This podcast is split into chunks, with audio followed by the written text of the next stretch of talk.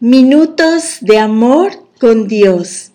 El tema de hoy se llama Sé fiel en las cosas pequeñas. A Dios le encanta obrar diferente a la perspectiva del mundo. Él no honra a las personas por las mismas razones que el mundo las honra. Valora más la fidelidad que la fama y la humildad que el poder. En la noche del mayor de sus milagros, en lugar de revelárselo primero a reyes o líderes mundiales, Dios envió un ángel a decírselo a pastores comunes.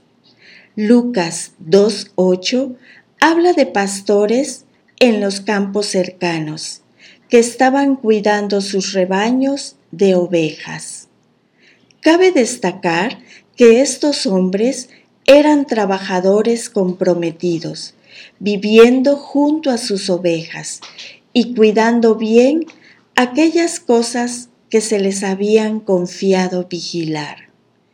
Los pastores eran de estatus social bajo, pero eran personas fieles y Dios los eligió para que sean los primeros en recibir las mejores noticias de la historia.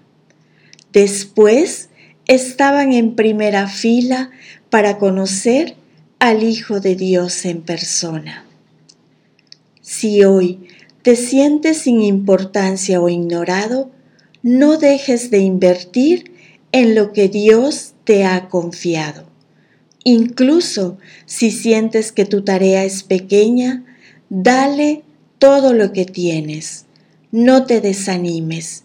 Dios busca a personas que sean fieles en lo poco, para así poder confiarles más. Cualquier cosa que se te haya asignado hoy, hazlo con todas tus fuerzas. Dios ve tu diligencia y recompensa a aquellos que fielmente completan la tarea delante de sí mismos. Oremos juntos. Padre, gracias por darle el valor a lo que el mundo parece ignorar, sin importar cuál sea la tarea que me encomiendes. Me comprometo a trabajar en ella con todo mi corazón Ayúdame a no desanimarme por los estándares del mundo, sino recuérdame cómo elegiste a los pastores humildes y trabajadores para que fueran los primeros en saber del milagro de la Navidad.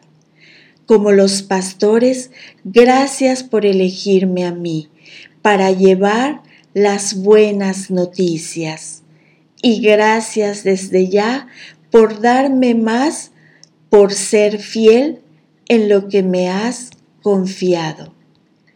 Y la lectura se encuentra en el libro de Lucas 2, versículo del 8 al 9. Esa noche había unos pastores en los campos cercanos que estaban cuidando sus rebaños de ovejas.